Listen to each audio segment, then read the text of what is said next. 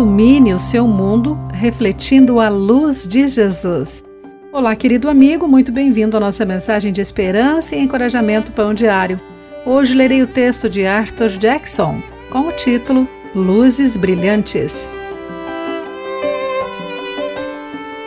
Em 2015, um grupo da nossa igreja foi edificado pelo que vimos em Matare, uma das comunidades de Nairobi, no Quênia. Visitamos uma escola com o piso sujo, paredes de metal enferrujado e bancos de madeira. Mesmo assim, uma pessoa se destacava nesse cenário extremamente humilde. O nome dela era Brilliant, uma professora do ensino fundamental cuja alegria e determinação eram compatíveis com a sua missão. Com roupas coloridas, sua aparência e alegria com a qual ensinava e encorajava os alunos eram impressionantes. A luz resplandecente que ela irradiava parece o jeito como os cristãos de Filipos deveriam se colocar em seu mundo quando Paulo lhes escreveu no século I.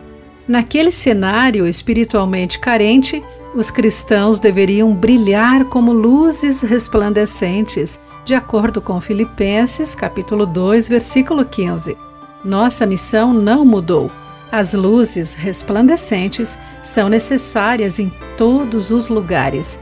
É estimulante saber que, por meio daquele que está agindo em vocês, dando-lhes o desejo e o poder de realizarem aquilo que é do agrado dele, os cristãos podem brilhar a ponto de encaixar-se na descrição de Jesus para os que o seguem.